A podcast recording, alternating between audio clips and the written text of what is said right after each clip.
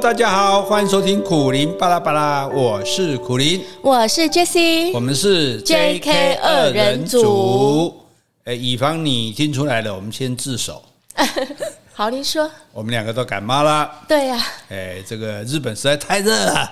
哎，我没有想到怎么这么热啊！对呀、啊，秋天呢，十一月以前十一月去日本不都冷得要死吗？对呀、啊，我还带很厚重的外衣外套。对呀、啊，真是的哈！结果每天热到要死哈，然后冷热失调之下，哎，双双 罹难，热感冒了。哦，罹难不太对哈，罹难跟他一起 没那么严重。哎，所以这个哎声音，你看我感冒的时候，其实感冒就感冒，我一点都不在在乎。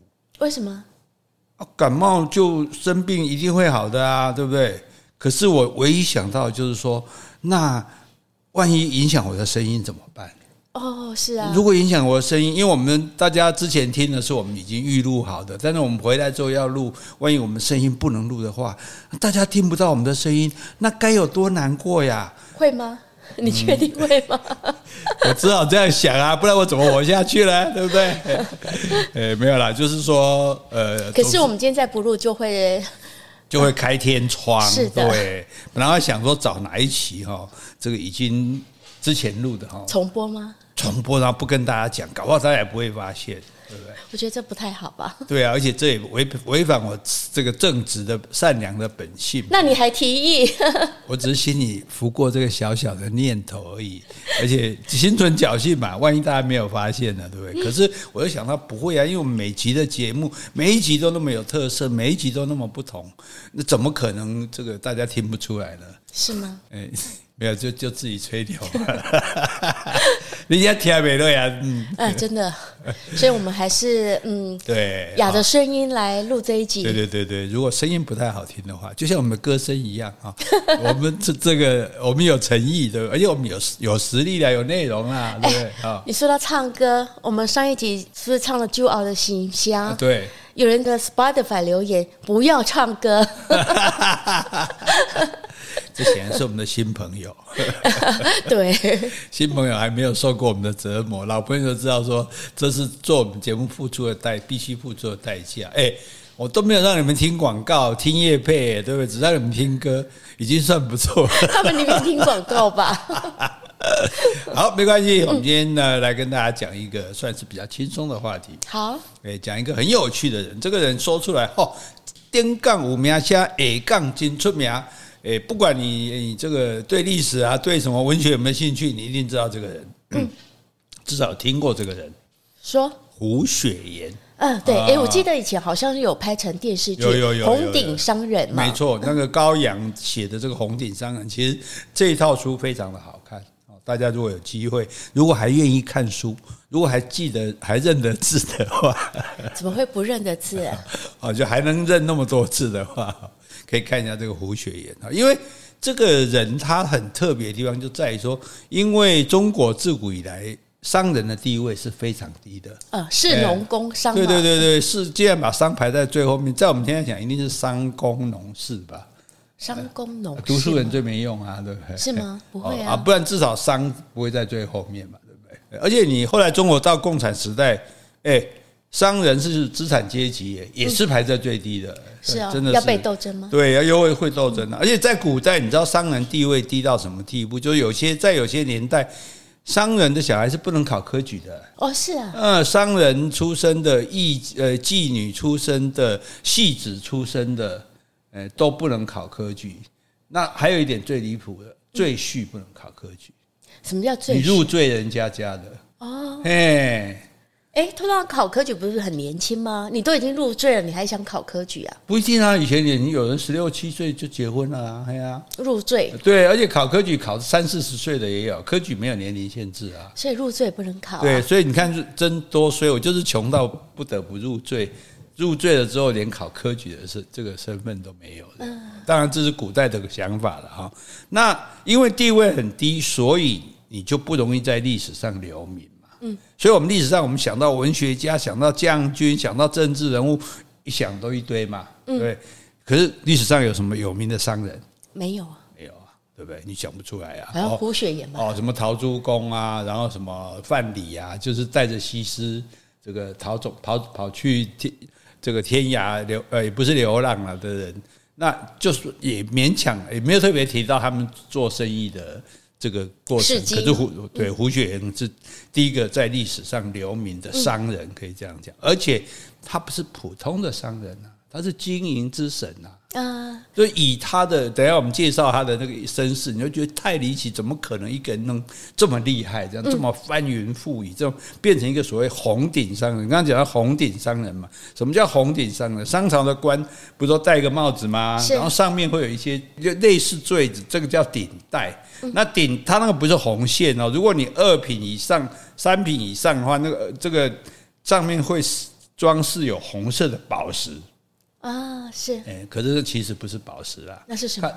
看下这宝石，玻璃啦，玻璃，哎啦，以前就有玻璃啊，玻璃很早就有了，大概清清国时代有，所以那个玻璃，红色玻璃啊，公后天叫做宝石啊，对啦，哦，那因为头上有这个红顶戴，所以叫做红顶字，嗯，就红顶字。那既然你做到高官的商人，就叫做红顶商人。啊，那有的你也没有做到高官，可是你跟官方关系非常好，那也叫做红顶商人，或者你一，所以他不一定是做官嘛，他只是商人而已。对，因为一边做官一边做商人，也可以叫做红顶商人。还有可以一边做官一边做商人，哎，这厉害的地方对不对？这个胡雪岩就是一边做官一边做商，所以这也是一个特例。什么？你想说做官就不能做商人？那那你这贪污吗？对不对？对呀。那你做商人就不可能做官啊？你哪有做官的资格？哎，人家就又做官又做商人，所以才才叫红顶商人。所以这是历史上第一位吗？哎，应该他是第一个。后来，哎，清国还有几个红顶商人，哦，但是胡雪他首创就胡雪岩是首创的，就对了。而且他。就是基本上就是因为你看，呃，政客有权嘛，对不对？商人有钱嘛，嗯，那权跟钱一结合，哇，不得了，啊、对不对？名利双收，对啊。所以你看，我们现在就很多人就喜欢官商勾结，不是官商合作，合作，看麦克红格啊那样，那。当然，现在就有商人自己从政啊，譬如美国的川普啊，哦，我们台湾的郭台铭啊，哦，当然都未必会成功了哈。哦，主要川普成功过一次，那可是胡雪岩虽然没有真，他虽然没有说真的去发挥政治上的影响力，可是呢，他做了至少两件大事。他一个商人，他替清国政府去跟外国银行借借债借钱。他代表秦国的政府啊，不是代表替他们借，因为秦国政府那时候因为八国联军什么，那时候时代已经很弱了嘛，嗯，就是秦国已经没有钱了，没有钱你要向外国的银行，那时候很多外国银行已经有在设在中国了，那这等于说我这个国家要借外债，当然是国家出面去借嘛，用国家的信用嘛，就是国家没信用，人家不要借给他，结果胡雪岩说我借，他说好，我借给你。然后他的信用比国家还好，然后他拿到这些钱再给国家用，所以是国家求他去跟外国借吗？可以这样讲。所以我说的没错啊，他代替国家去借钱，但是他不是代表国家，嗯，他他借钱也不是给整个国家，是给国家的某部分人，哦，某部分人，这不是整个为国家，对对对，呃，给这个，而且给这个人，这这是第一个最厉害的地方。第二个，他借了这些钱之后，给这个将军，这个将军去把新疆收回来。抢过来了就对了，因为是收回还抢过来不一样啊！新疆是新辟的疆土，在维吾在维吾人的立场是你是把我抢走的啦啊，在清国立场曾经是我的，所以我是把它收回来这样。对，重点就在于说新疆变成中国的领土是胡雪岩造成的一个，胡雪岩这作为一个将军造成的改变了改变了历史这样子，对，而且影响到现在，你看。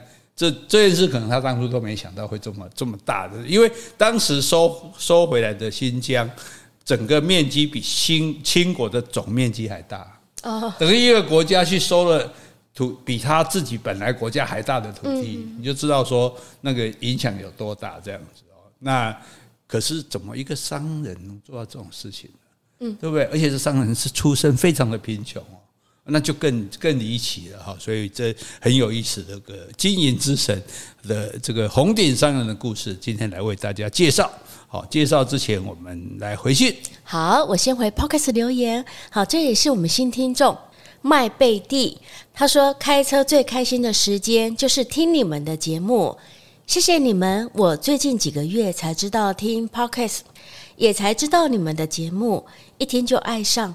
感觉二三十年前印象中的作家大哥，毫无时间差的继续做这么优质的节目，还有杰西老师完美的搭档跟甜美的声音，谢谢你们！我再来研究一下抖内，肯定要支持一下。好，谢谢你哦，贝蒂。好，这个哦，完美搭档，甜美声音。今天其实不甜美，美丽容颜 啊，没有没有没有没有没有，三美冰淇淋，哎，呃，是小美冰淇淋，我们唱成三美冰淇淋。好，接下来呢，感谢岛内听众，呃，他的匿名很可爱，叫 Celine Dion。哦，Celine Dion。他说：“苦林大哥杰西你好，我是您三十多年来的资深听众。”第一次抖内献给我最敬爱的两位，我真的很喜欢苦林大哥的说书系列，将水浒英雄以主角出场的方式带入，加上翁老生、翁老生、翁老生的口舌令人物活灵活现，精彩绝伦。听完短短五十分钟，令人意犹未尽。真心希望未来。能有机会也听到三国故事的说书单元，感恩。好，这个三国当然也没问题啊，这个说书都可以说哈。那这就是必须，诶，第一就是必须我的生命活那么长啊。对啊，我如果不在，你这个呃，我们的《水浒传》说完不讲那个三国吗？讲啊，就很快呀。这天有不测风云啊，对不对？你现在是生病了，所以比较悲观吗？生命就在一个呼吸之间呢。所以第一个要我活得够长，第二也要我们节目撑得够久。哎，哦，你不是说要做到你那个吗？啊，是啊，是啊，是啊，是啊，这 这大家知道意思就好。我再等下你又骂我讨拍了。对呀，好，没问题。《三国演义》哎，够下面菜抓亏来。我就等着哪一天开来之后，我跟大家道歉，说抱歉，这个我没办法做，这样好。好，接下来我要回一封信哦。好，这一封信呢是一个女性听众。好，她说：“古林大师，Jessie，你们好。我和先生结婚十二年，育有一子一女。曾经因为他说谎不老实，被我发现之后，我对他的信任就降低。近期他出差去新竹，没有主动告知，隔一个礼拜被我知道。”他才说，他载了两位女同事去新竹开会。他认为这只是在上班，而且如果告诉我的话，一定会招来我的反对。那为何不选择搭公务车呢？先生坚持开车，顺便载了两位女同事前往。他没有跟我说，但后来我还是发现了。最近大陆的女同事来台中公司交流，我先生一发讯息就直接称呼她波儿。啊，这个因为她这女孩子可能叫什么什么坡嘛，啊，波浪的波。然后这个坡儿昨天到台中了，我先生就说今天要帮她准备早餐，说是特地为她准备的，还说如果有在公司有人欺负你，就告诉哥。那波儿回应说谢谢什么什么哥，我先生纠正他，你直接叫哥就好了。还有一些对话等等，从文字中我感觉我先生很献殷勤。隔天，我先生就删掉了讯息对话。我也跟他摊牌了，他说他删掉讯息是怕我看到不开心。我认为是心中有鬼才会删掉讯息，而且他认为他打的文字是热情，不是献殷勤。我认为我跟先生正是认知不合、教育理念不合、个性不合。我想跟他离婚，和他当夫妻很累，但他觉得这种事根本不会影响到婚姻。想请教两位该如何面对未来生活？谢谢。好，我们先讲比较严，我们先讲比较严重的离婚这里。关于离婚哈，因为你说你的什么呃教育理念不合、认知不合什么的，可是因为你都没有举出任何呃，对了，这边是没有举。对，如果你没有举出这些例子的话，那你要去跟法官。你因为你这种先生既然不肯离婚嘛，那你就要诉请判决离婚。嗯、判决离婚的话，法官要提，你要能提出理由哦，你不能，你没办法再跟他住在一起了。可是假设你没有很实际的理由的话，这个离婚可能是不不太容易成功。除非先生也想要离婚。对对对，如果如果两个人离婚就不需要诉诉请啊，那诉请这个判决就离婚就两种嘛，对不对？一种你们双方同意就离了嘛，一种是你们一方不同意，那就法官来判嘛。那如果以你这样子来说，呃，法官要判准你离婚的几率可能不高。那另外第三个你要考虑说，那离婚之后你的生活怎么维持？你这两个小孩的监护权属于谁的啊？所以，呃，不要轻言离婚。要离婚你就假设你还是想那，那就麻烦你再把这整个你觉得你们没有办法在一起生活的原因写清楚。那我们再来帮你分析说，诶，这样子适不适合离婚？该怎么离婚？好，但是你现在事实上你面临最大的问题，照你所写的，还是这个对先生不信任的问题。嗯，对。那请问杰西小姐哈，作为一个太太，诶，将心比心，你觉得这样的老公真的很让人受不了吗？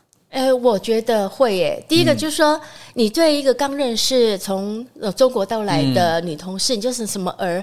我觉得真的有点轻佻。因为像我们以前女生啦，我们在学校，比如很要好的同学，我们在会最后一个字会加个儿，比如我叫楚轩，他们叫轩儿啊，或有一个同学叫陈秀凤，我们叫凤儿啊，就是我们会觉得，哎，这样很很亲密，就是好闺蜜嘛。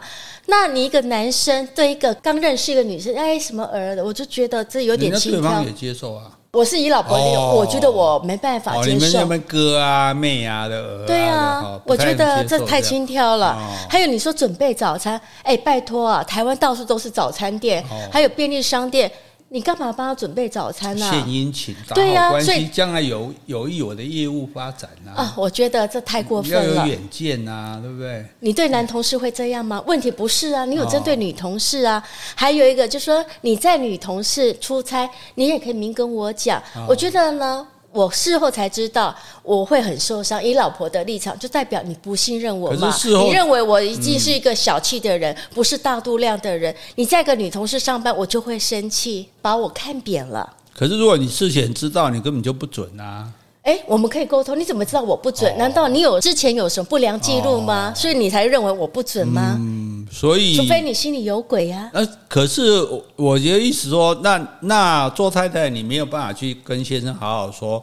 我对你这些事情不满，我希望我给你最后通牒，你以后不要再有这种情形。因为从他来讲的话，似乎是他先生并没有真的跟别的女生，譬如说外遇的这种事情，嗯，是，只是说讲难听点，就就比较风骚吧，哈，哦，比较比较致命风流，就喜欢，不是搞暧昧吧？对对对，就就好像搞得一副就表示自己很有男性的魅力这样子，嗯、然后那太太。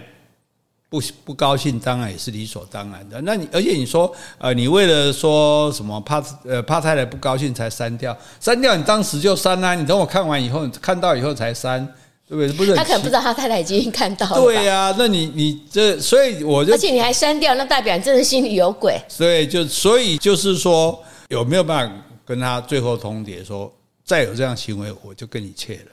我觉得那个可以事先沟通，对不对？而且这个就直接跟你摊牌了。对，这个还可以。反而你真的这样子的话，你只要你现在开始就记录这个内容，对不对？你甚至录音，或者是你你怎么样把这些记录都留下来，哪一次怎么样，哪一次怎么样，然后你明明要求他不要了，他还是做了，对对不对？明知故犯，对，这你就有证据了。因为像你现在讲的，你现在事后一定不承认啊，对不对？以后你就直接把它截图起来，有这种的都把它截图起来。哎，然后你你对他提出要求，然后他承答应你，或者他不肯，你的记录也都把它记下来。嗯，啊，那那这就可以构成说，哎，你们这就这一点来讲，你们没有办法相处嘛，没有办法这个在共同生活，那你这样也许还有这个离婚的筹码。嗯嗯，那你觉得？呃，还是有人说啊，这这个自己习惯就好，也也也没有真的怎样，就忍一忍吧。对，其实我觉得哦，婚姻生活能不能够维持，不在于说你欣赏或崇拜，或是你爱对方有多高，而是你可以容忍他的缺点，底线有多深。那我认为外遇或是家暴就是最终的底线了。一旦这个底线被打破，那么就是覆水难收了。那有些人当然就会比较大度选择原谅，但是即使是破镜重圆，但是裂痕是永远存在着。可是这个没有到外遇啊。是啊，是啊，所以我就说你们可以先沟通啊。如果哪天真是发生这样事情的话，嗯、那就是知道你的底线在哪里呀、啊。你要让先生知道啊。你把你要把这个线画出来。你要先生也许真的觉得说，有些神经比较大，他就觉得啊，这也不啥，你写在乱什么回啊？那你就跟他说，我不会刀。你无你的啥，无管了干人安内，你干我刀，对不对？我就跟你讲，线到这边，如果不行就撤，让他知道事情的严重性。没错啊，把表态要清楚，对不对？那至于嗯后续的发展，那就等你再来信，我们再给你提供意见。嗯，好，好，那接下来我们来讲我们的胡雪岩了哈。这个胡雪岩从小就是个孤儿。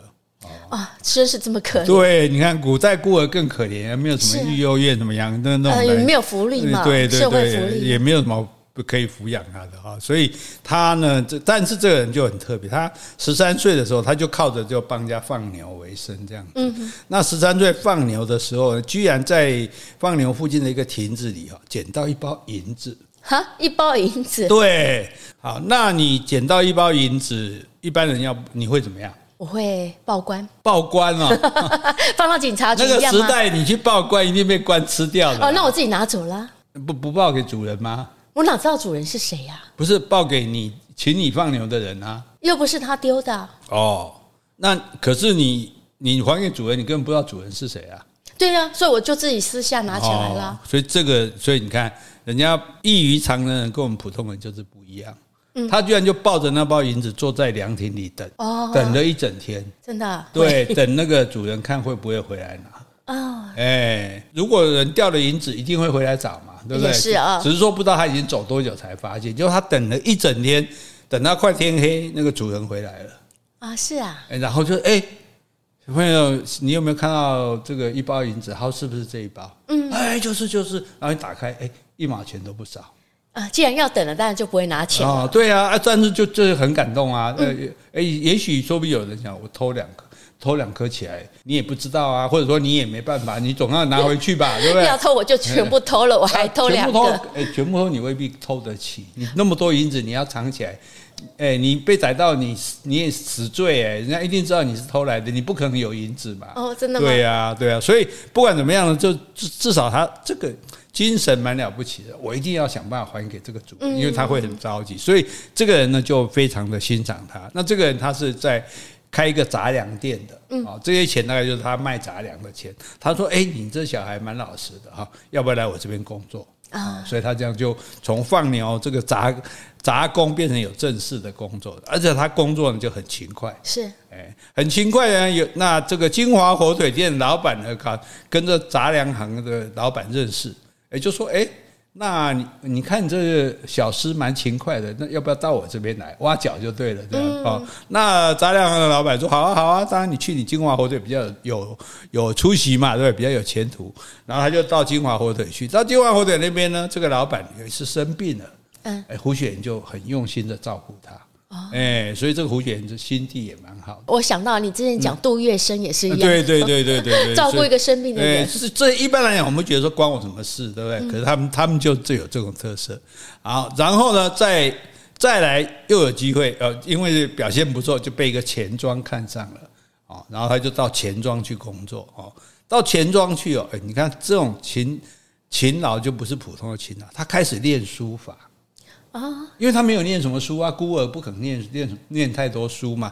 可他为什么要练书法？因为钱庄要记账啊，是啊，你要要认字。对，你看我们看过很多古书上的字文字，对，不管什么字都非常漂亮，这样对，工笔很端正。然后他开始练珠算啊，对，那珠哎，小时候你们有上过珠算？有有有，我们还有上过。对，然然后更重要的是他还练心算，嗯，因为很多东西很多钱，比如你今天去谈生意，对方说哎。多少天？如果你能够在心里算出来，你就不用拿出算盘来，那就显得你更厉害。或者你心里先盘算一下，哎，按那碳瓦这也合啊，嗯，哦，所以他自己脑筋要动得快，对他自己的基本功就就那个开始就都做好了这样子。那到十九岁的时候，他就进入杭州的一个很有名的富康钱庄啊，这个老板姓余，干勾余哈。然后一进哦，这进这大钱庄不一样哦，他就然后进钱庄先要练做工。就是因为你整天都要做柜台嘛，啊是啊，所以你要有不念解就顾哎，可能做个半天，不能没事跑去上厕所。像我们就不适合，上厕所也不行吗？尽量不要，因为因为可能你没有带班的人啊什么的，就是或者万一你错过客人这样子啊，当然也不只是这样，最主要是说你要忍得住能能做那么久这样，而且有没有假日的？他两一开始他两个月都没有出门，嗯哼。两个月没有假日，这样每天坐在那个柜台里面。那一般年轻人嘛，才十九岁，难免就很爱出去玩一玩啊，认识一下新鲜的世界啊。他不爱玩，哎，但不爱玩是不爱玩，他人缘很好。嗯，哎，碰到谁阿龙谢塞啊，叫叫，我觉得这做生意的本性吧，好，就是就说他人缘很好这样子。好，那一般这个在钱庄，你你最早的任务是从是跑街。就是派你送钱的话，或者送你不是说要做店里吗？要做对，没有，你一般刚那是基本功练的功，可是你你想做店，你还没有那个资格，你要先是。你先是跑腿的，嗯，那比较好。欸、对对对，哎、欸，等于等于你是送 Uber Eats 的，就对。你到哪边是去送钱，或者到哪边去收钱这样子。那到能够正式的在店里面坐着做做展做掌柜的哈，不是做掌柜，就坐在柜子上要五年的时间。五年后才做掌柜。对对对对，比如比如说那个做谁啊三，哎，这样我当啊，就三年四个月才出赛嘛，才爱我当啊，但是。他因为表现太好，他一年就当掌柜了，是哎，一年就可以升掌柜。就他说我不要当掌柜，为什么？哎，奇怪，为什么？他说我要多了解外面啊，哎，因为我坐在这边就每天只有来的客人，但是我在外面跑，我可以接触更多的人，这样子哦。那后来当然他还是当掌柜，然后当掌柜哦，哎，那古代很好玩，就老板要测试你的品性，嗯，老板故意把这个钱弄丢啊，啊，然后看他会不会说，哎。Q 的就外吧。哎呦，人家十九岁就捡到一包银子都不拿了。那问题是，这老板并不知道啊，因为 因为我要把整个钱庄交给你，那是很重要的事情，所以我一定要知道你的脾气，所以每次就故意让他有。白 A 钱的机会，这笔钱也就是说你拿去，因为账账上面没有，你一定不会发现。对，所以一般来讲说，既然这样，如果是你，你会不会拿？不会啊，反正不会发现啊。不行，我对不起我良心。真的吗？我觉得你是用演的。从你第一次，对不对？刚说捡到一包银子的反应，我觉得你应该会收钱。好了，不管他，反正他，哎，老板这样考验丢银考验，还不是考验一次，考验了八次。这老板也很有心机。对呀，对呀，对呀，好，八次都通过考验。嗯，那在二十七岁的时候，老板就把这个钱庄交给他了，接班了，这样子。哎，归高而已哦。嗯，哎，那不少钱的。那个时候钱庄整个资产是五千两银子。这老板应该是没有儿子吧？哎，所以怎么会交给外人？或许他还有别的事业，也不一定。或者他觉得不这个不很大这样子。好，总而言之，他觉得说，或者自己年纪大了啊，当然也没有儿子，或儿子不孝也有可能。你要觉得要不要给他交给他，能两天三天给你花完的这样子哈。那那我们这是接班的时候哈。那在我们回头讲，他还没有接班的时候，有一个影响他一生的人，他。他不到处交朋友嘛？嗯，是。他有一个朋友叫王有龄，哈，有没有的有，年龄的龄。这个朋友呢，他到杭州来，他做什么事情？他跟他爸爸一起来来捐官。什么意思？捐官讲好听，其实就是买官呢。哦，买官位来做。清国末年腐败到以前不做官一定要科举考试吗？这至少公平吗？这。现在不是，你花钱就可以买个官做。那你要不要学历啊？比如说你考啊，什么资格都不要给钱就好。对对对对，至少要识字吧？识字识字当然是可，我看也不见得要识字。反正不管，反正有有师爷哈。重点就是说你有钱就可以买官，那那你花钱买了官，你你能不贪污吗？嗯，你不要把它赚回去吗？对不对？所以这本身就是，其实这是非常腐败的啦。官是要管老百姓的，结果你竟然花钱就可以买，这怎么得了？那这个爸爸跟儿子一起来要来买官，结果这爸爸居然生病，就是在茶馆死掉了啊！那死掉了呢，这身上也这王永林身上也没有钱了。那你今天买了这个官哦，你要真的说有一个位置给你坐，你要去缴那个还要缴五百两。所以他带不够钱就想买官吗？你意思是这样吗？他本来应该他爸爸那可能有所准备，问题是他爸爸忽然死掉了。也没跟他交代说我们去哪里拿这五百。假设说他爸爸可能在钱庄或在哪里有存的这个钱，准备要去带着他去领的，结果爸爸就常常细给他没交代，所以他就没有这个五百两，没有这个五百两，你就不可能。就你捐官有两种，一种是说啊有一个名字而已，让你回家吹牛说我现在是什么什么官，但你并没有真的去做，这是一种。另外一种是说你就真的去当那个官哦，那真的当那个官，那就要更多钱。因为你当那官会有油水的嘛，啊，那没有这五百两怎么办？那这个时候胡雪岩刚好去外面收了一笔呆账，嗯，是五百两，嗯，哎，刚好呆账就是说外面欠了很久没还的，所以你去把它收回来。那你收回来，公司不一定知道。哎，可是公司之前不是都这样测验他吗？测验他那是公司故意测的。那单像现在这笔钱，只有那个还你钱的人知道他还了。嗯，那公司未必知道他有还。对，但他的心难道变了吗？所以你看，这里就是因为胡雪岩觉得我要投资未来，所以他在茶馆里面，他就把五百两给王有林，然后这是你做官的本钱。王有林说：“哎，此事万万不可。”然后王有林觉得很奇怪，说：“你为什么对我这么好？”是啊，胡雪岩说：“我当你是朋友。”他不当他老板是朋友了吗？老板不差这五百两，但是我们两个一起担这个风险，是、啊、我一定要让你坐上这个官。哎，好，那这个事情，所以胡雪岩这个人对他的评价也有各种各面，他也不是一个很单纯简单的人，所以我们就就来看他这个过程哈。然后这个时候呢，哎，这个王家当年念书的时候，因为自己儿子请人老师老师来教，念书会很无聊嘛，所以他有一个仆人的儿子叫做何贵清。哦，就陪他一起读，嗯，哎，结果这个自己读的没考上，陪他读的反而考上了，所以这个不用买官，反而王友林要买官，对啊，因为人家考上，他们家仆人的儿子不用买官，对对对对，让仆人的儿子看紧紧他，给我这个中举的，还担任了二品官这样子，对，然后呢，他就帮助这个王友林来当官这样子，就说好，我送你五千两，是啊，哎，对，那这样就不用胡选的五百两了，哎。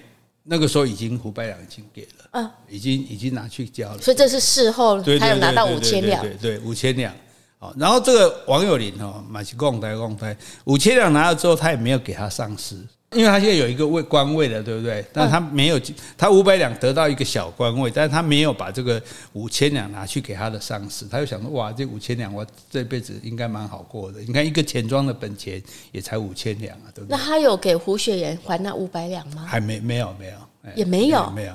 哎，但是呢，胡雪岩就提醒他说：“你这五千两，你干嘛送你？这这是送你叫你去送上司的。”那五百两不够，还要再多一个。对对对对，你这样才会真的有更好的官可以做。那到底要贪污多少钱才拿得回来？所以你就知道这个腐败，这个整个中国历史就是一个贪官史啊。以后有机会再好好的讲给大家听，这样子。好，那反正他跟王岳林有这种过命的关系了，对不对？那二十七岁他接班钱庄了嘛？然后呢，这个时候就为什么要投资？这投资太重要了。王有林呢，管海运局，也就是漕运，专门负责漕是三点水嘛，漕运漕运就专门负责送粮食到京城。海运局跟漕运有什么不一样吗？漕应该漕运，因为漕运它是用运河去运，嗯、是对南北有大运河嘛，对不对？嗯、但运河如果不通的时候，比如下大雨啊、旱灾啊、土匪的话，也用海运。所以有人叫漕运，有人叫海运，那都不重要，重点重点反正就是水运就对，对对，水运，而且负责运送粮食，而且你时间到，你一定要送到京城，你京城没有粮食，你就完蛋了。这样啊，那胡雪岩人脉不是很广吗？这就厉害了。漕运哦，其实漕帮通常这都被黑社会掌握了，因为这个很有利润嘛，而且也需要一些武力啊，怕人家抢啊什么的。漕帮老大叫有武，尤其的有武，四三四五的武。那胡雪岩跟着漕帮老大有武就结交哦。那你看，又跟漕运局的局长好，又跟漕帮老大好。嗯。然后这个时候，王有林就升任到湖州的知府。哦。那这个知府就有很多的税收了哦。哦。那这些税收呢，他就全部放在胡雪岩的钱庄。啊。胡雪岩还特别为了这样，在湖州开一个分店。嗯。那税收放在这里有什么好处？因为这是公家的钱，所以公家的钱是不跟你拿利息的。哦，是啊，对，换句话说，你如果放五千两在这里，之后我还你还是五千两，嗯，那可是，在你要拿去之前，这五千两我是不是很好用？对啊，我就可以运用赚一些利息了。我拿来放给人家摊利息，等于说政府提供资金让你赚钱呢。所以这个，但是，诶，知府要把钱放在哪个钱庄是他的权利。嗯，是。诶，所以这管理的来，那这样也不算勾结啊。嗯，因为知府也没犯法啊，是胡雪岩也没也有没有也不算犯法啊，对不对？因为我拿去放的银子，你也不能说这个就是官府的银子啊，哎，好，然后呢，哇，胡雪岩就有大量的现金可以用了。那你光做钱庄当然已经很赚钱了，可是呢，湖州有个特产叫做丝，嗯，丝绸的丝哈，那个湖州的女孩子大概十二岁起，十二岁开始就养蚕了。要照顾那个蚕长大，你有养过蚕宝宝？哎，小时候有哎。对，两个月的来细心照顾，然后最后用一个大锅，然后用烧滚的水，然后把一公升的一升的碱倒进去，用木棍这样搅啊搅啊搅啊，把那个丝抽出来。我们这次去日本不是也有看那个？呃，对，对，好，我那个大家脸书上看我在那边就是在那边抽，不过那个不是丝，那个是棉啊。那胡雪岩为什么会知道？生丝好赚呢，因为钱庄到三四月的时候，常常放款给那个买丝的客人哦，买丝的客人来借钱，因为要大量花钱买丝嘛。那这个丝的价格呢，谁来决定呢？今年出产多少丝啊？丝决定价格，然后收的人多不多，这个来决定价格。但这个价格通常都被大户操纵，哎，大户来操纵，所以生丝一般会卖的是卖给散户的，这很有限。然后还有卖给织造局，就是说。这个清国有很多的织造局，专门做布的。第三个是洋商，嗯，洋商特别需要这个丝，因为欧洲人他们不会做丝，哎，对，所以他会来买。可是洋商他因为买的量很大，他就非常善于杀价，杀价杀到后来大家就没钱赚。胡雪岩就去联合这个养丝户啊，就说你们洋商给的价格不够高，你们不要卖它。嗯，可是有些养丝户说我。就缺这缺钱啊！我时间到我就要有钱啊！你不卖它，我现在我受不了啊！因为讨价还价就是熬时间嘛，对不对？你说我不卖，我说那我不买。嗯，你现在想我活不下去了，我没钱了，我就卖。胡雪很厉害，他说你缺钱的你就卖给我。啊！你不要卖给杨商，就对那些养师傅对对对对养师傅讲说，洋商跟你价格太低，你不要卖它，我高价给我我用比较高的价钱给你买，或者你如果觉得卖给我你不放心，因为说不定将来价格高，你抵押给我也可以，我先给你钱，是。哎，那这样子大家都不卖嘛，对不对？大家都不卖，结果大家都不降价，杨商最后就只好好把它抬高价格，嗯，那就把整个价格把它拉起来，这样子哦，所以这个是非常厉害的，这样。哦。而且呢，哇所以你看，跟黑道勾不要说勾结，合作也有好处啊。因为太平天国那时候到处在造乱，是那织造局也受到影响，就减产了嘛。嗯，织造局是那政府的，政府的织造局对。那这个尤武哈，就跟这个他就告诉这个胡雪说，有个帮派叫小刀会，嗯，他们预定八月的时候要闹事。那通常在有人闹事之后。官府就会禁运，说船只什么都不准运，就不要开。哎，我们要抓人什么就对了。那胡雪岩就想说，那到时候织造局又减产，对不对？又有闹事，又会禁运，那丝一定会涨价。对，就马上进二十万两的丝，嗯，运到上海去，而且他还不止进这二十万两丝，他进了这个丝还拿到上海去抵押给银行啊？为什么呢？哎，借更多钱啊！啊，跟银行借更多钱？对对啊，因为我这二十万两是他自己不是就钱庄了吗？我没那么多啊，嗯，我所以我二十万两丝进来之后，我运到上海抵押给银行，比如二十万两，至少至少可以抵抵押个十万吧，再去买更多的丝，哎，而且他这些丝全部不卖给洋商，他就变成整个生丝界的代表，由他代表来讲价，嗯，那因为禁运。这个战乱，洋人很难到内地去收尸嘛，只能在上海这边买嘛，买不到只好跟他买啊，一直撑到年底，没办法就找买办，买办就专门负责中外生意的，买办来找他买。本来这些丝可以赚一万五的，是他赚了十八万啊，这怎么赚的啊？就是因为他提高价格啊。就是因为他都都我垄断嘛，拢伫我家啊，我我都拢我买来啊，然后又叫大家拢袂使买啊，然后又因为他们买不到，如果他别地方买得到，他也他就知道说会禁运啊，这件事就是因为有黑道的消息啊。那会禁运的话，不会影响那一些洋人买洋买丝吗？所以洋人买不到丝，只好跟他买啊。如果没有禁运，洋人可以自己到内地去买。然后我自己运过来，可是因为禁运的洋人就没办法去内地买，只能在上海买，只能在杭州买，那只能在这里买，就只能跟我胡雪岩一家买，因为这里的丝都被我买光了，弄底温刀。所以胡雪岩提早把这些丝买来放在上海，对对对对对，非常厉害的这样子哦。所以有官场的势力，有洋场的势力，有江湖的势力，而且他这一战成成名，连洋人也佩服他。嗯，而且后来五口通商嘛。中英南京条约之后，什么广州、福州、厦门、宁波、上海都开了，那生意就更好了。那这个时候呢，王有林他守杭州，因为太平天国打到杭州来，王有林他负责守这个杭州。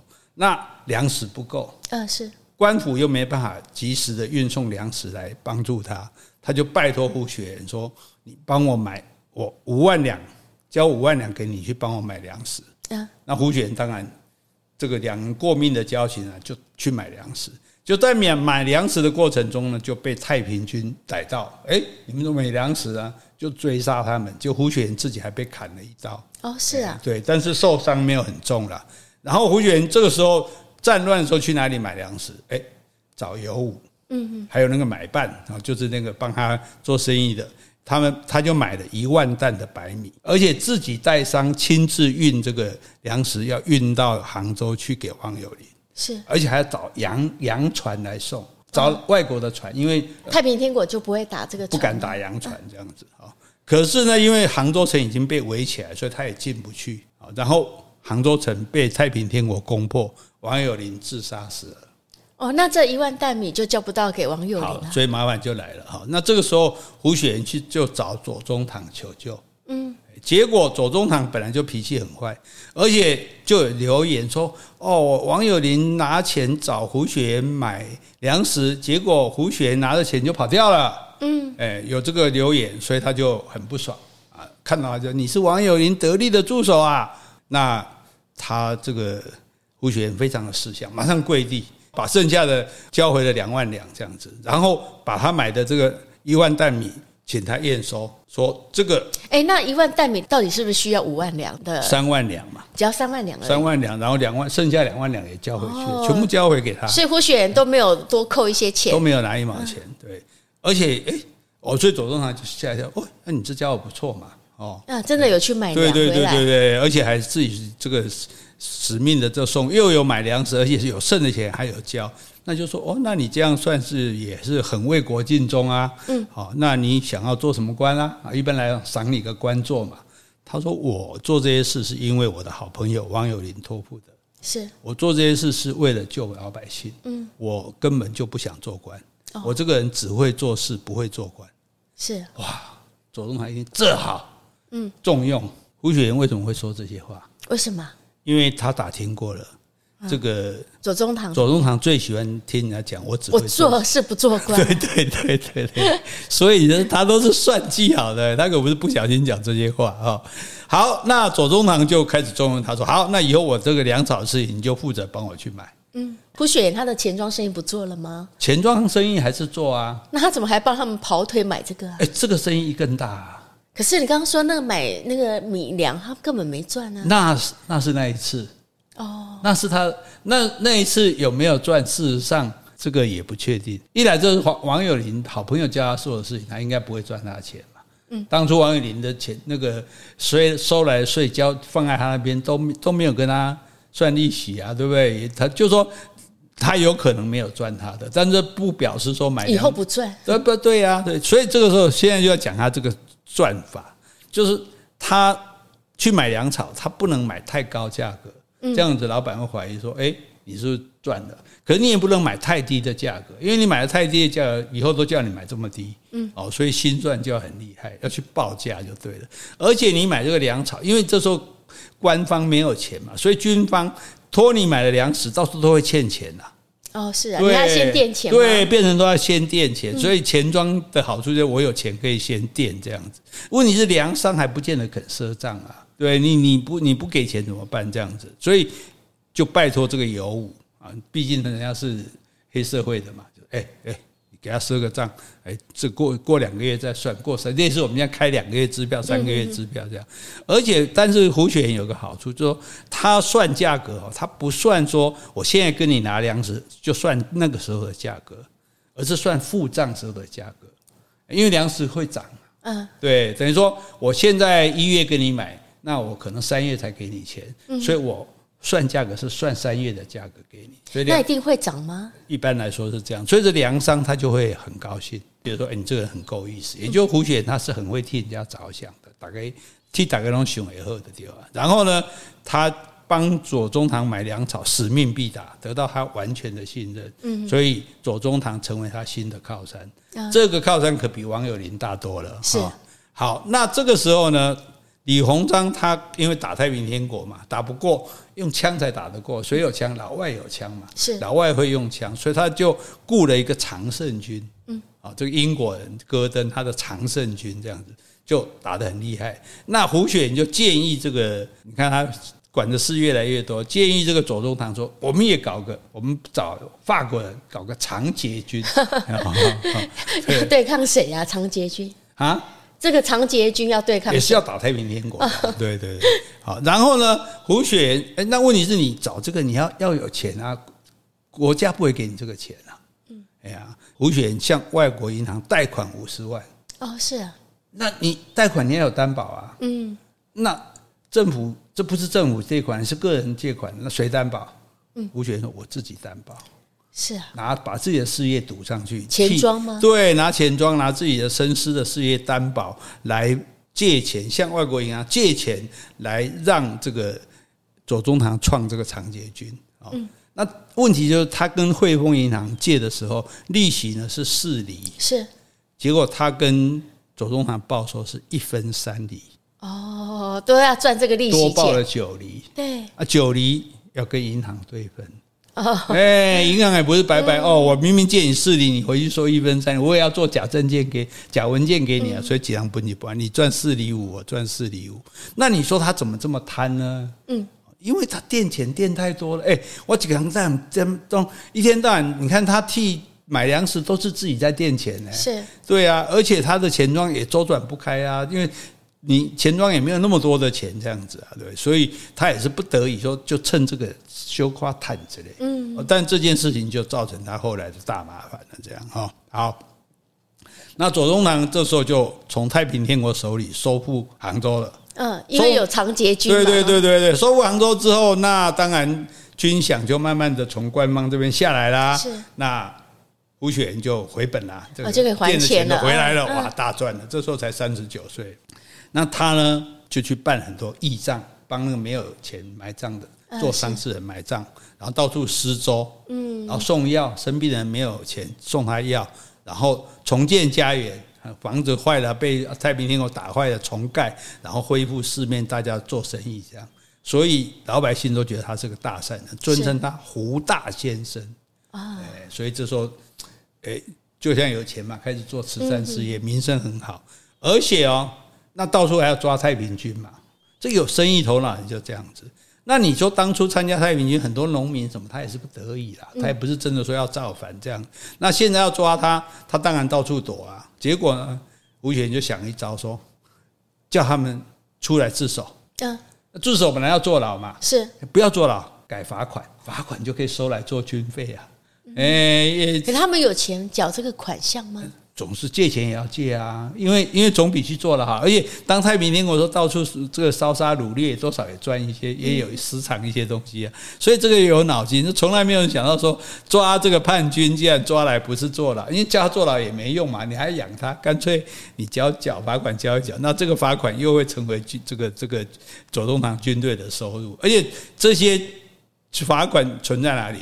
存在他的钱庄。对对对对对。哎，那他那么那些人都那么老实承认说，哎，我就是太平军的那个人，我来缴罚款。因为我这边可能有名册啊，如果你不走，你不你不来缴罚款，你不自首，你到处逃亡啊，你亡命之徒啊。哦、我出来名册要做做的很确实了。当然啊，我出来讲说，哎，我我缴个罚款，我就变成自由之身了嘛，对不对？好，那胡大善人的钱庄生意很好，而且这生意好到呢，清兵也来存。太平军也来存，我们做生意，我们钱没有在分党派、分色彩的哈。然后他又开当铺，嗯，为什么开钱庄就够了，还要开当铺呢？当铺有比钱庄好好赚吗？有吗？没有，他是帮助小生意人。譬如说战后很多小生意，他想要重新再开嘛。我当初做小生意开小店的，可是我现在需要本钱啊，那我没有本钱，我只好拿家里的东西出来当啊，所以我来开当铺。主要不是说靠这个当铺赚钱，是能帮让你们这些小生意人，你们可能没有办法借钱的，你至少家里有些值钱东西拿出来当，好，所以他其实是很好心的一个人。然后呢，他帮助左宗棠，啊，其实也等于在帮助整个国家了。这个是生意做到多大？买洋枪洋炮，建海军造船厂，这些事情全部交给胡胡雪岩。那他不是富可敌国了吗？也没有啊，他只是过贵秋而已啊。他也不能每样都赚呐，而且他还要帮他借钱呢。问题就是清国政府没钱呐。对啊，但是他没钱，其实至少清国政府可以还那一些什么五十万啊，那时候还给利息。那是后来慢慢来的啊，对。但是像就说这很多事情，就所以这很多事情都是为什么说打仗靠湘军，靠什么淮军？就是说政府已经。清国政府这时候其实已经风中残烛，没什么用，等于各将将领都要靠自己就对。嗯，你要自己想办法去买枪炮，自己想办法造船，做做什么的这样。那这个时候，左宗棠一个大任务就是要去征服新疆。啊，那你去新疆，你当然枪炮粮饷一定要非常多嘛。嗯，那清国政府有没有钱给你？没有嘛，没有，叫恭亲王去借钱。嗯，恭亲王奕訢那是很大的官呢。恭亲王跟银行借，银行不借。这个银行是指外资银行，当然都是外。这这时候只有外商银行，因为中国已经没钱了，没有了。对，结果胡雪岩去帮忙借一千八百万。啊，刚五十万，现在是一千八百万。现在到了借一千八百万，用他个人的信用可以借到一千八百万。哦，是。所以他是左宗棠永远的这个后勤部长，也因为有这一千八百万，左宗棠把新疆收回来了。啊，所以刚刚我们开头讲的，对对对对，这不得了的事情，收回一个比现在自己国土还大的土地，或者说抢来的也好，不管怎样，反正中国从此就有了新疆，所以叫做新疆嘛，对。这时候才叫新疆吗？不是以前就叫新疆？没有没有，收回来之后才正式任命为新疆，就是我们新的疆界。那以前叫什么？以前就一堆名字变来变去，因为本来就本来就它不是。特别属于谁的？俄国也占领过啊，这蒙古人也来占过啊，这样。所以新疆是从这时候才开始。对对对对对，叫做新疆。那所以维吾尔人一直不承认这个名字啊，那什么新疆？这温也要变作你的新疆。所以是胡雪时代那时候才被列入为中国的领土。对对对对啊，这是这是很厉害的哈。那这个时候他的钱庄生意已经都变全国了啦，他是三品官。嗯哼。让他做三品官，所以就变成红顶商，而且代理四省公库，这不得了。四个省收来的税收都放他钱庄哎，是啊，你看黑瓦和坦德哈。然后呢，他就用妈妈的名字去捐款救灾。你知道妈妈其实已经过世了啊，但是这有什么好处？可以追封一品夫人。啊，哎，我觉得以前都很在乎这个。对对对对对，因为因为这个是最重要。然后可能在妈妈的家乡就盖一个匾额牌坊啊，牌坊。对，然后叫一品夫人什么的，最重要就在这里嘛。那可是呢，李鸿章跟左宗棠不和嘛，嗯，这个大家都知道的事情。那李鸿章想要打击左宗棠，当然是先从打击胡雪岩开始，对不对？那这个时候中法越南开战了，左宗棠是支持刘永福的黑旗军。他反对鸦片加税，嗯，啊，可是李鸿章呢就主张说不要打越南啊，不要跟法国打，然后呢鸦片加一点税没关系啊，两边意见都不合就对了。然后李鸿章在搞搞海，我当初搞常胜军，你搞长捷军，你我搞海军，你也在搞海军，对不对？啊，好像你都是纯粹在跟我过不去一样哈。那这个时候啊，胡雪岩他。全国的生师有三分之二都吞在他身上，他因为这样，他对这些小户就很有帮助嘛，对抗洋人，嗯，由于洋人的这种造势啊，等于说他一人对一国就对了，这样，这是所以在生意上他也非常的厉害的。那这个时候，李鸿章怎么对付这个胡雪岩呢？四省的税收不是都要汇款到？上海给胡雪岩嘛，嗯，对，那胡雪岩还欠人家一千八百万，还要慢慢还，是，对，当然他就等着四省的税收来，我就先还嘛，可是呢，故意不转会，让他收不到，收不到的话，我是不是就没办法还银行？嗯，银行说，哎，你时间到，你要还啦，这这事情就会传出去嘛，然后呢，再放谣言说钱庄会倒，而且在十月底的时候，就安排钱庄的几个大户去取款挤兑。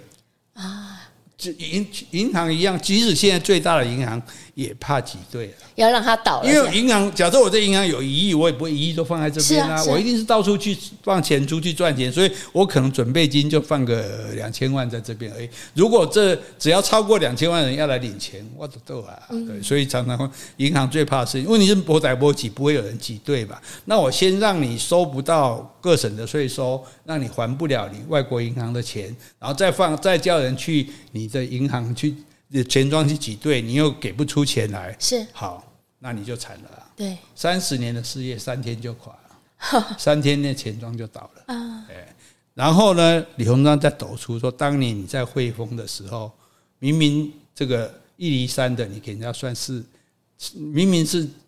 这个四厘的利息，嗯、你给人家报一厘三，对，你 A 走，你一分三嘛，对对对对，一分呃一分三，你这样给人家 A 走了，嗯、告到慈溪那边去。嗯，那李鸿忠怎么知道这件事啊？是是阿能看板毛胖啊，对不对？你你不知道，一定有经手人嘛，银行人也知道啊，银行也有分的人啊。我既然要找你麻烦，我一定会查出你的毛病来嘛，对不对？而且状告到慈溪呢，要求他当年那些钱全部要加倍还。嗯，好。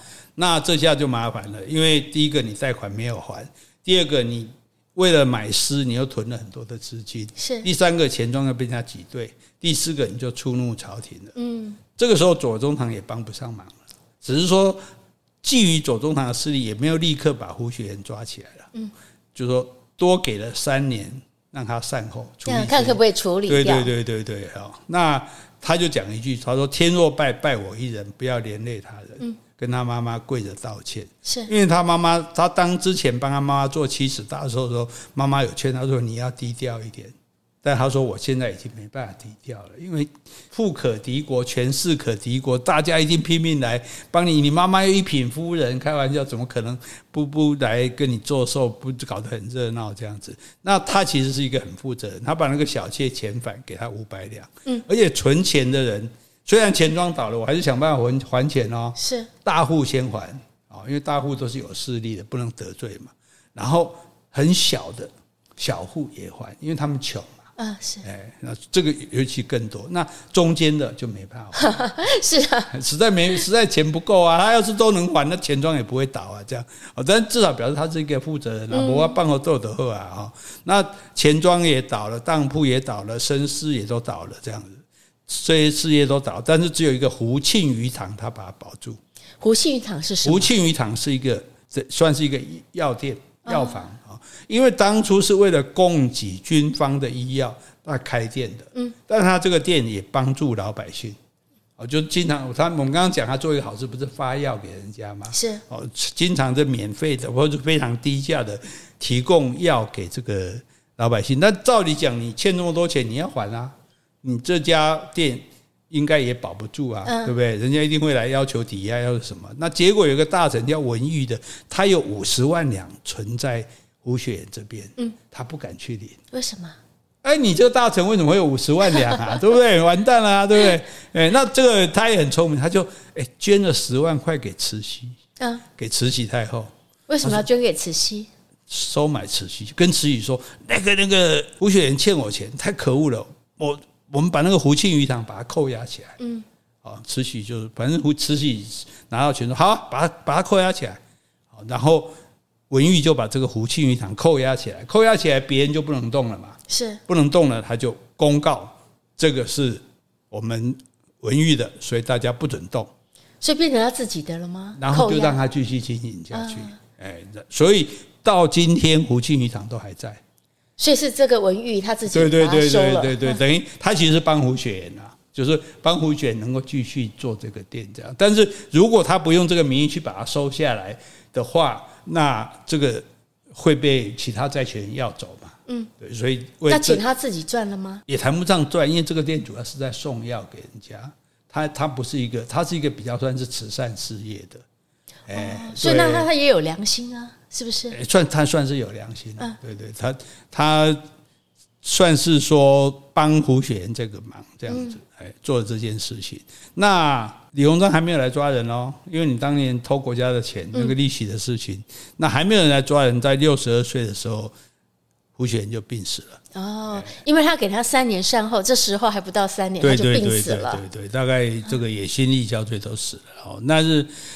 由此可也知道看那个时候的国家有多腐败了，嗯，那种贪污啊、买官啦、啊，然后什么这个政府那个打军人打仗还要靠自己去，将领打仗还要靠自己去筹钱啊什么的。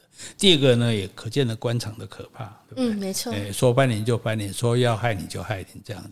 那第三个重点当然当初自己犯了这个错哦，所以这就是胡雪岩的一生。是不是非常的传奇啊？对呀，对不对？简直简直不可思议。你那个心很大哎。对呀，我觉得我觉得心脏要很大。对呀，每件事情都就干呀，那干这些哦，所以所以就是要有这样的心哦，才有办法去做做这种事情这样子。所以我我最近看了黄仁勋，人家访问他说，如果今天让你重来，你会去再去做新创事业吗？会吗？他说不会。真的吗？他说你都不知道那有多难啊！中间一关又一关，出无法想象的困难、挑战、艰苦，然后实在哦，早知道会那么痛苦，我就绝对不做。但他也做成功了，是成功了没有？但是他他说，如那是因为不知道后来会怎样，因为这个逃逃税瑞啊，波提别赛啊，所以其实上是非常困难。就是所以我觉得，你看这些成功者有一个最最大的一个特点，就是他们的非常有意义意志力吧。对，你看马斯克也是一样，对不对？什么事情觉得人家觉得不可能，说我就干干干到底，然后可能有很多失败，但也有成功的，没错。而且就是，所以就像你讲，心心脏有够大颗。你看这个，哦，这个胡雪岩，胡雪岩可以有那么好的人脉，那么多关系。问题是，他那么敢。对呀，一千八百万两。对呀，你敢用个人担保去借？万一胡果农行新疆打败了，你一毛钱拿不到哎，你被招对起啊，对不对？然后，而且你做成这好人，所以有时候想想，他也真的。你说他是爱国商人也没错诶，你说你你造什么海军造船厂买洋枪洋炮，那已经不是你为了你赚钱，这个你也没有多少好赚。你真的就是希望说他能够打仗打得好，他能够帮国帮助国家这样子啊。对，所以贡献这个，你说这个人，你觉得他好人还是坏人？我觉得很难讲，我觉得他是有冒险精神的商人啊，有冒险精神的商人 啊，我们了解一下哈，这个也非常的有趣哈。今天的在这里再跟各位道歉哈，因为声音 声音这么不好，还录这么久，因为因为声音不好，讲的就慢了。讲了慢了之后，时间就变长了，所以大家就忍受更久。大家如果实在受不了的话，就把它分两集听了吧。不过我们讲到现在，你应该已经听完了。好，我们今天就讲到这里。好，如果你喜欢今天的节目，欢迎留言或是寄 email 给我们。无论是加油打气、发表感想、提出问题，或是想要听什么样的题材，我们都很欢迎哦。好，也欢迎大家继续走内哦。谢谢，拜拜，拜拜。